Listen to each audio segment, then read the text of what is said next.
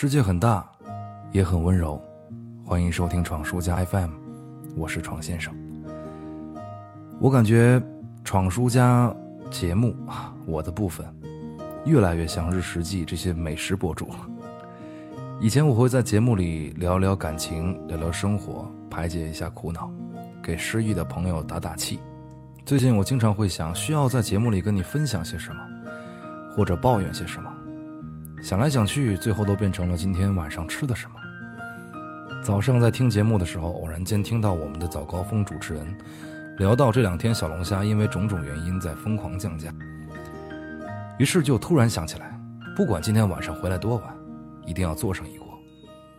有时候做饭也是需要强烈动机的，比如因为有孩子的朋友在朋友圈晒了给孩子做的牛排。当时正在上节目没法回家的我馋得百爪挠心，于是回家做了半个月的牛排，终于成功掌握了火候。再后来，每天下了夜班之后，养成了回家之前要吃一碗飘香拌面的习惯。于是，在中午用了四五次尝试，学会了做沙县的飘香拌面。而小龙虾是很久以前在小饭馆吃过一份特别难吃、特别不新鲜的，于是。买了二十多种香料，耐心的配比，用了上百斤虾，终于大功告成。现在能在朋友面前吹嘘自己有一两道拿手菜，完全是靠着这些强烈的动机。虽然除了在做饭这件事上，我的日常生活中已经没有什么让我迫切的渴求了，而且为了能够时刻保持平静，我也在压抑着各种欲望。看见漂亮姑娘不心动，看见豪车不羡慕。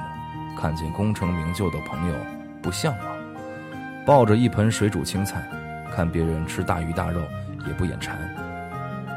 但我总会有一种想法，这是我的教练告诉我的：与其坚持不了几天过于寡淡的饮食，倒不如从来都不高看自己。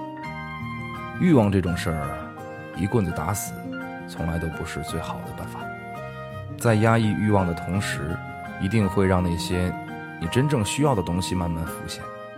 当你不刷抖音、不看微博、不打游戏，迅速地完成手头工作的时候，你突然发现，属于自己的夜晚竟然如此漫长。你竟然可以拥有如此多的时间寻找那些长久的快乐。收拾屋子、打扫卫生很快乐，坐在沙发里喝着酒听歌很快乐，在台灯前认真地看书很快乐，有意义的事情很快乐。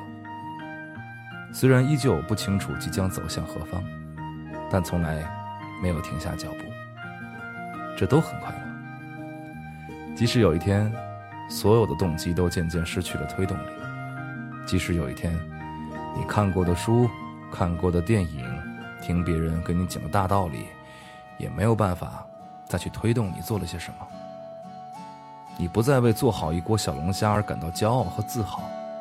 但你依然可以因为随时随地可以做好一锅小龙虾，而露出满足的微笑。